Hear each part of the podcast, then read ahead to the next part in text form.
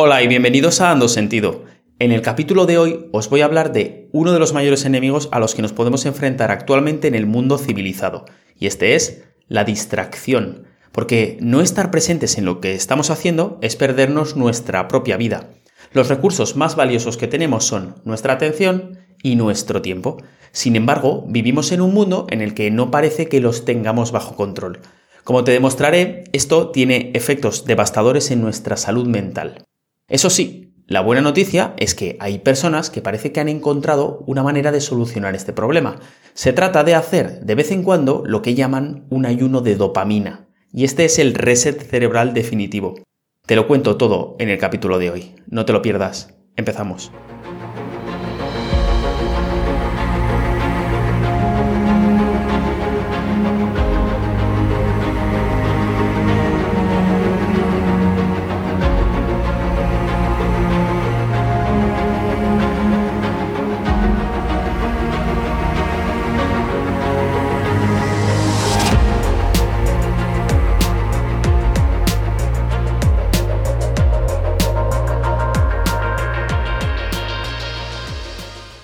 Reciente estudio ha revelado que la gente coge su teléfono, ya sea para hacer algo o simplemente para ver si hay nuevas notificaciones, unas 2.617 veces al día, y que el adulto medio pasa unas 3 horas y media al día consumiendo algún tipo de contenido, solo en su teléfono móvil. Otro estudio nos dice que en España las personas pasan de media más de 5 horas viendo la televisión al día y casi 3 horas en Internet. Además, el adulto medio dedica unas 7 horas y media semanales a los videojuegos. Parecería, ante todo este tiempo dedicado a mirar a pantallas, que no soportamos estar solos, que buscamos escapar de algo, que de algún modo nos refugiamos en el entretenimiento pasivo. Así que la pregunta es, ¿qué es lo que no podemos tolerar? ¿De qué queremos escapar? Te lo digo, no toleramos el aburrimiento porque queremos escapar de nosotros mismos. Observa que en las últimas décadas la gente ha dejado de pasar tiempo consigo misma. Y esto era algo que formaba parte de la vida rural y que se ha perdido. Ya no dedicamos tiempo a reflexionar, a fantasear o a tumbarnos sin hacer absolutamente nada.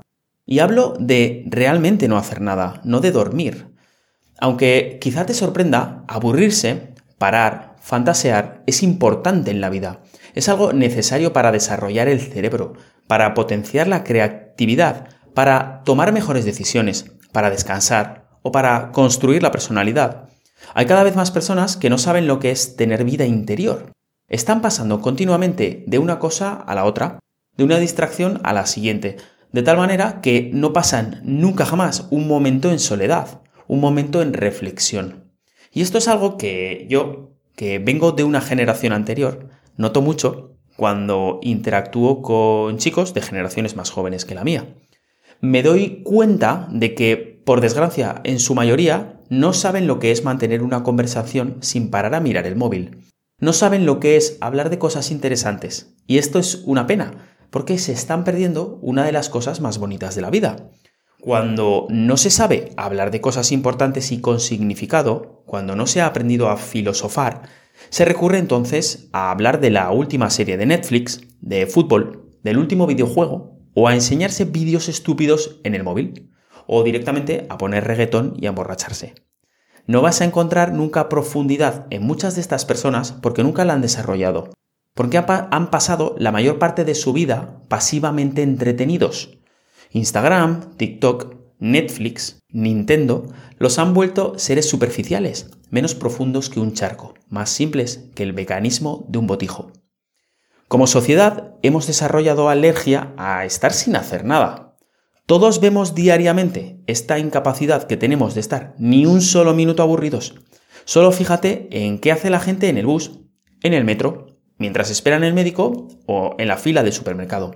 A veces lo hacen incluso mientras conducen. Mirar al móvil, como auténticos adictos. Todos hemos estado en reuniones familiares o comidas de trabajo en la que la gente está en la misma mesa pero tiene la atención puesta en el maldito aparatito en lugar de en las personas que tiene justo delante. A veces, la atención de la gente está en el teléfono incluso mientras les estás hablando directamente. Piensa en lo patético y deprimente que es quedar con tus amigos o tu familia, para sentarte en una mesa y que cada uno mire individualmente a su aparatito en lugar de aprovechar la ocasión y disfrutar de la compañía de los demás. ¿Cómo esperamos llegar a establecer relaciones importantes con los demás si no sabemos escucharles? Si no tenemos el respeto necesario como para darles toda nuestra atención por un rato. Cuando yo estoy con alguien, intento guardar mi teléfono en el bolsillo. Intento estar con la persona en el momento, volcarme completamente en lo que sea que me esté contando. Y eso se nota. Hay una propuesta artística muy divertida de hace unos años del fotógrafo Eric Pickersgill, que puedes buscarla en Google si te interesa, y que consiste en fotografías de personas mirando a sus teléfonos, solo que en estos casos los teléfonos han sido borrados digitalmente de la fotografía. Y es muy curioso ver lo estúpido que parece comportarse la gente cuando está mirando con interés la palma de su mano. Todos caemos en mayor o menor medida en esto. Y esto es debido a que tienes en tu bolsillo este aparato que te da acceso a todo el conocimiento humano en cualquier momento en que lo desees. Con la cantidad de libros, videojuegos, podcast, música, películas y series, podrías pasar el resto de tu vida entretenido, no volverías a sentir el aburrimiento jamás. En cierto modo, la tecnología ha extinguido prácticamente el aburrimiento. Y lo que intento decir hoy es que esto no es algo bueno. Pagamos un precio muy alto por estar siempre distraídos. Estamos perdiendo nuestra tranquilidad mental. Estamos perdiendo la facultad de hacer una cosa a la vez bien en lugar de hacer tres mal. Nos estamos perdiendo el placer de tener una conversación con alguien sin distracciones. Estamos perdiendo la maravilla que es saber estar en, armonía con las cosas como están. En definitiva, nos estamos perdiendo a nosotros mismos. Pero no podemos entender bien el origen de este problema si no entendemos bien la importancia que tiene la atención. Verás, la gente suele decir que el recurso más importante del que se dispone es el tiempo, porque el tiempo no se puede comprar ni generar. Una vez gastado, ya nunca vuelve. Pero, sin embargo, el tiempo no sirve absolutamente de nada sin otro recurso tan o más importante, que es la atención. De nada te sirve disponer de todo el tiempo del mundo si lo malgastas con la atención puesta en las cosas incorrectas. Nuestra vida es lo que hacemos con nuestra atención. Es así de sencillo. La gente siempre dice que quiere tener más tiempo, pero todos conocemos muy bien la sensación que se tiene, tras mucho trabajo, de conseguir algo de tiempo libre para acabar malgastándolo con nuestra atención perdida en lo que no importa. A lo mejor en pensamientos sobre el pasado, en fantasías sobre el futuro, en definitiva, en cosas sobre las que no tenemos ningún control. Todo ello en lugar de estar presentes donde tenemos que estar, que es en el ahora, en lo que estamos haciendo en el momento. Es tan simple como esto. En la vida, para que algo importe, debemos dedicarle nuestra atención. Y entonces, la cuestión no es si nuestra atención es más importante que nuestro tiempo, es que quizá nuestra atención es nuestro tiempo. La tecnología nos ha cambiado y lo ha hecho tan progresivamente, tan poco a poco, que no nos hemos dado cuenta. Intenta recordar, ¿cuándo fue la última vez que te sentaste a leer por una hora seguida? Una hora seguida sin parar a revisar tu teléfono, sin mirar si tienes correo, sin entrar en Instagram o revisar cualquier otra notificación. Yo ya no me acuerdo de lo que es estar una hora seguida haciendo nada. Incluso a veces, disfrutando de una buena película, la pausamos y rompemos toda la magia para ver si hay algo en el móvil. Y aquí es muy importante el hecho de la autoobservación, porque tenemos que desarrollar suficiente conciencia para darnos cuenta de cuántas veces nuestra atención se pierde, de cuántas veces dejamos de hacer lo que queremos o debemos hacer para responder a la maldita vibración del móvil. Y se entiende perfectamente. La tentación es muy fuerte. Sin ir más lejos, yo mismo, escribiendo este podcast en el que estoy hablando de la distracción, me he descubierto varias veces distraído por culpa del móvil. El hecho es que vivimos actualmente inundados de notificaciones, recibimos miles de inputs de información diariamente. La televisión, las noticias, la publicidad, los emails, el WhatsApp, Instagram, Facebook, etc. Están todos luchando por nuestra atención. Y lo que ocurre es que nuestro ancho de banda para procesar toda esa información es limitado. Es una cuestión biológica. Nuestro cerebro no está preparado para dedicar la atención a 50 cosas a la vez. Y diría más, nuestro cerebro ni siquiera está preparado para dedicar la atención a dos cosas a la vez. Caemos entonces en la ilusión de la multitarea. Porque a lo mejor estás hablando por teléfono o por Teams con una persona del trabajo y entra un correo. Lo miras de reojo y piensas, bueno, la respuesta va a ser corta. No se va a notar si contesto el correo mientras sigo hablando por teléfono. Y no te das cuenta de que al hacer esto acabas de rebajar tu consciente intelectual 30 puntos en esa conversación. Y eso siempre tiene consecuencias. Puede que no te enteres bien de lo que te han dicho. Puede que tengas que pedir que te repitan todo de nuevo. Puede que luego cometas errores debido a ello. Esta tendencia a la multitarea tiene efectos muy negativos sobre la calidad de lo que estamos haciendo, sobre las relaciones que tenemos con los demás y en definitiva sobre nuestra salud mental. Me refería entonces a la multitarea como una ilusión porque, como ya he dicho, no podemos hacer dos cosas que requieran nuestra atención a la vez. Nuestro cerebro no es un ordenador, nunca ha tenido capacidad de multiprocesamiento. Desde un punto de vista evolutivo, esto no hubiera tenido sentido.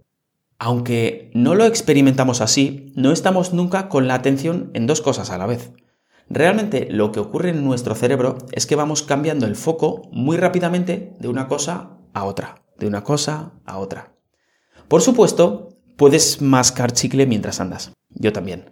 Pero lo que digo es que cuando lo haces no estás con tu atención en alguna o en ninguna de las dos tareas. Mascar chicle y andar lo haces porque has automatizado una de las dos. Tu foco consciente, que es lo que importa, solo puede estar en una cosa a la vez. Aunque la atención es un tema muy complejo, podríamos hablar de dos categorías o tipos de atención. Lo que llamaríamos atención ascendente y atención descendente. La atención ascendente es cuando nuestros recursos de atención son demandados por algún estímulo externo. Y este es un instinto más animal. Algo ocurre a nuestro alrededor o en nuestro cuerpo y le prestamos atención. La dirección, en cierto modo, es de fuera hacia adentro. Es, por ejemplo, ir andando por el campo y ver una serpiente o sentir un pico repentino en el brazo. En cambio, el segundo tipo, o atención descendente, es la dirigida conscientemente a un objetivo es cuando internamente tomas una decisión de llevar tu atención a algo. Es la que usas cuando lees un libro o ves una película. Es la misma atención que estás usando ahora para escuchar este podcast. Entonces, de algún modo estamos siempre utilizando uno de estos dos tipos de atención, ascendente y descendente. Y teniendo en cuenta que, como decía, nuestra atención es limitada, hay dos fuerzas que están, en cierto modo, continuamente en lucha. Por ejemplo, ahora puedes estar con todo tu interés en escuchar atentamente lo que te estoy diciendo, pero una sensación repentina de hambre podría aparecer en tu cuerpo.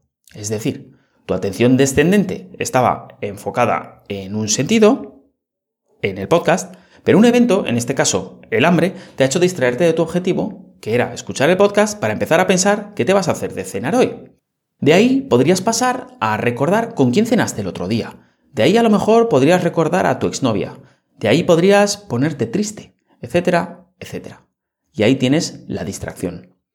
Lo que está ocurriendo es que tú mantienes tu atención descendente en algo que realmente te interesa. El móvil vibra y produce un estímulo externo que reclama tu atención de tipo ascendente. Y como decía, el estímulo puede ser externo, pero también de origen interno, corporal como puede ser un dolor repentino, el sueño, la sensación de frío o el hambre. Es, por tanto, en la buena gestión de estos inputs de atención ascendente donde está la clave para mantener el foco de manera voluntaria en lo que queremos o debemos hacer. Y esto es algo que, como te explicaré enseguida, se puede entrenar con la meditación. Normalmente no somos conscientes del precio que pagamos por las distracciones. Cuando dejamos lo que estamos haciendo para atender a otra cosa, ocurren dos cosas. Lo primero es que al cambiar de una tarea a otra, perdemos mucho tiempo en mover la atención y en volver a ponernos en el estado mental necesario para hacer lo que sea que queramos hacer. El cambio no es inmediato.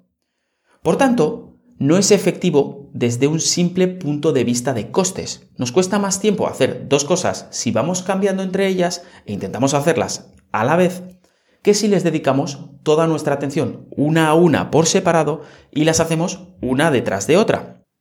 Pero además, y quizá más importante, es que trabajar de este modo produce estrés. Está demostrado que es algo que tiene efectos psicológicos emocionales negativos. Acaba produciendo una sensación de que no tenemos suficiente tiempo para hacer lo que queremos. Y así vivimos una situación continua de emergencia, de no llegar. Y esto puede llegar a ser tremendamente estresante para el organismo a nivel físico y mental, produciendo problemas de sueño, problemas hormonales, digestivos o acabar derivando en cuadros de ansiedad o depresión. Es por tanto siempre mejor hacer una cosa bien que tres mal. Nos hemos vuelto intolerantes al aburrimiento. Y eso, que el aburrimiento no duele, no nos hace ninguna clase de daño físico, ni amenaza nuestra supervivencia en ningún modo. Nadie se ha muerto de aburrimiento. Sin embargo, la gente huye del aburrimiento como si fuera la peste. De hecho, consideramos que uno de los peores castigos al que se le puede someter a un ser humano es forzarlo al aislamiento absoluto, como se les hace, por ejemplo, a los presos cuando se les encierra en una celda en aislamiento. Estar sin eventos externos, solos con nuestros pensamientos, nos parece intolerable, Muchos de nosotros somos incapaces de parar porque cuando lo hacemos hace aparición una sensación de ansiedad, de nerviosismo en el fondo de nuestras cabezas. Parece que nos estamos perdiendo algo, que estamos malgastando el tiempo o que no estamos siendo productivos. Algunos, entre los que me incluyo yo, tenemos que aprender a no exigirnos tanto. Por curiosidad, obsérvate la próxima vez que estés en la fila del supermercado y tengas dos o tres personas delante. Observa cómo, aunque sabes que no es tanto tiempo, vas a acabar sacando el móvil del bolsillo sin ninguna intención concreta. No porque te haya llegado ninguna notificación, sino porque sientes una necesidad de tu chute de dopamina, de que te entretengan, de que el flujo de información continúe. ¿Cuándo podrías simplemente relajarte observar a tu alrededor, pensar en tus cosas o simplemente soñar despierto un rato. Hablemos un momento de la dopamina que he mencionado ahora. Seguro que has oído hablar alguna vez de ella. La dopamina es un neurotransmisor que, entre otras muchas cosas, regula el comportamiento y la recompensa ante estímulos placenteros, induciendo por tanto a la repetición de conductas que nos producen placer. Cada vez que cogemos el teléfono y encontramos alguna notificación nueva, algún like, WhatsApp, mensaje o correo, nuestro cerebro libera una pequeña cantidad de dopamina que nos hace sentir bien muy brevemente. El motivo podría ser, y aquí estoy suponiendo, que estamos biológicamente preparados para la búsqueda continua de información, de ahí que nuestro cerebro nos recompense por ello. Pero en cualquier caso, como está bien estudiado, es así como nos acabamos volviendo literalmente adictos a los estímulos cerebrales que nos produce el uso del móvil. Y esto es algo de lo que las compañías tecnológicas y los fabricantes de móviles son más que conscientes. Y es en gran parte lo que las ha convertido en las compañías con más beneficios del mundo. Resumiendo, cada vez que paramos lo que estamos haciendo y comprobamos si hay algo nuevo en la pantalla, estamos buscando activamente una dosis de dopamina. El problema es que esta sustancia no produce una felicidad real. La dopamina desaparece tan rápido como aparece y nos deja siempre con ganas de más. Entonces, ¿cómo salimos de esta? ¿Cómo recobramos el poder sobre nuestra atención? Si crees que el exceso de información te está afectando negativamente, ya sea en el rendimiento en tu trabajo o en tus estudios, en tus relaciones con los demás, o quizá en tu fuero interno causándote ansiedad o falta de foco mental, entonces puedes empezar a trabajar en dos ámbitos, el externo y el interno. Primero, en el ámbito externo puedes limitar a propósito el acceso a la información. Puedes hacer bastante si te lo propones. Algunas cosas son simplemente de sentido común. Cada vez que quieras dedicarte a algo exclusivamente, deja tu móvil lejos de la vista o en modo avión. Elimina la mayoría de notificaciones de tu teléfono y esto lo puedes gestionar en todos los teléfonos desde la configuración. Un buen consejo es tener la pantalla del móvil lo más limpia posible. Quita los malditos globitos que aparecen al lado de cada aplicación contando el número de notificaciones acumuladas que tienes. Toma el control y entra a revisar las aplicaciones cuando tú quieras, no cuando el móvil decida que es el momento. No tengas 20 pestañas abiertas del navegador mientras intentas trabajar. No abras Instagram o Twitter a la vez que estás escribiendo algo. Evita ponerte un podcast o música con letra mientras estudias o haces cualquier otra cosa que requiera uso de la capacidad lingüística. Y estas son solo algunas ideas. Pero la clave es sencilla. Elimina la tentación. Del mismo modo que una persona obesa es mejor que no tenga donuts en casa, no tengas el móvil, la tablet o la televisión encendida mientras intentas hacer otra cosa. Y en este sentido, ahora están de moda los llamados ayunos de dopamina. Y esto, como su propio nombre indica, son periodos de tiempo en los que te aíslas de todo tipo de inputs externos. Yo conozco mucha gente que los hace de vez en cuando y les va muy bien. Por ejemplo, dejando a propósito la tecnología al completo por un día, comprometiéndonos a dedicar un día entero a nosotros mismos, a descansar, a pensar, a leer, a escribir, a limpiar la casa, sin mirar el móvil, sin usar redes sociales, sin internet, sin contestar el teléfono o ver la televisión. Esto es capaz de resetear, en cierto modo, nuestro cerebro y acostumbrarlo a un ritmo más natural, más adecuado y producir un efecto calmante. Es como una especie de desintoxicación. Y esto enlaza muy bien con la segunda manera de recobrar el poder sobre nuestra atención, que es el trabajo interno. Porque no hay mejor manera de hacer un ayuno de dopamina que la meditación. La meditación es el mejor modo de entrenar la atención que existe. Por ejemplo, la meditación tipo mindfulness trabaja, entre otras cosas, la concentración. Nos enseña y nos acostumbra a mantener el foco en una sola cosa a la vez. Además, es una práctica que no requiere tecnología o material alguno, nada más que, especialmente al principio, un lugar tranquilo. Es una práctica que además nos familiariza con el silencio y nos acostumbra a estar con nosotros mismos, a estar bien con las cosas como están en el presente. Algo que podrías hacer es empezar a dedicar 5 o 10 minutos diarios a observar tu respiración. De hecho, tienes un capítulo de Dando Sentido completo dedicado a cómo empezar una práctica de meditación, por si te interesa. Otra cosa que podrías hacer para trabajar a nivel interno es empezar a practicar la atención sostenida todos los días podrías comprometerte a dedicar un tiempo a hacer algo enfocado al 100%. Hacer exclusivamente eso, una sola tarea, durante periodos cada vez más largos de tiempo. Puedes empezar por cosas sencillas de las que es fácil distraerse, como fregar los platos, barrer o planchar. Se trata de estar centrado en aquello que haces, por aburrido que sea, sin despistarte. Y así vas haciendo crecer el músculo de la concentración en el cerebro, vas haciendo que sea cada vez más fácil evitar las distracciones, algo que luego puedes extrapolar a las cosas importantes de tu vida. Mi consejo es que te rebeles contra la tiranía de la tecnología. Redescubre el placer de dedicarte a una sola cosa a la vez.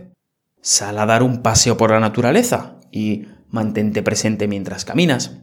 Siente la brisa, la sensación de presión cambiante en las plantas de los pies mientras los apoyas en el suelo, los distintos tonos de verde que hay a los lados, en los árboles, las fragancias del camino, el calor del sol sobre la piel la sensación de frío. No dejes que estos ladrones te roben lo que es más importante, que es tu atención y tu tiempo. Tu atención y tu tiempo son tuyos. Descubrirás, si lo haces, que aprender a estar presente lo es todo.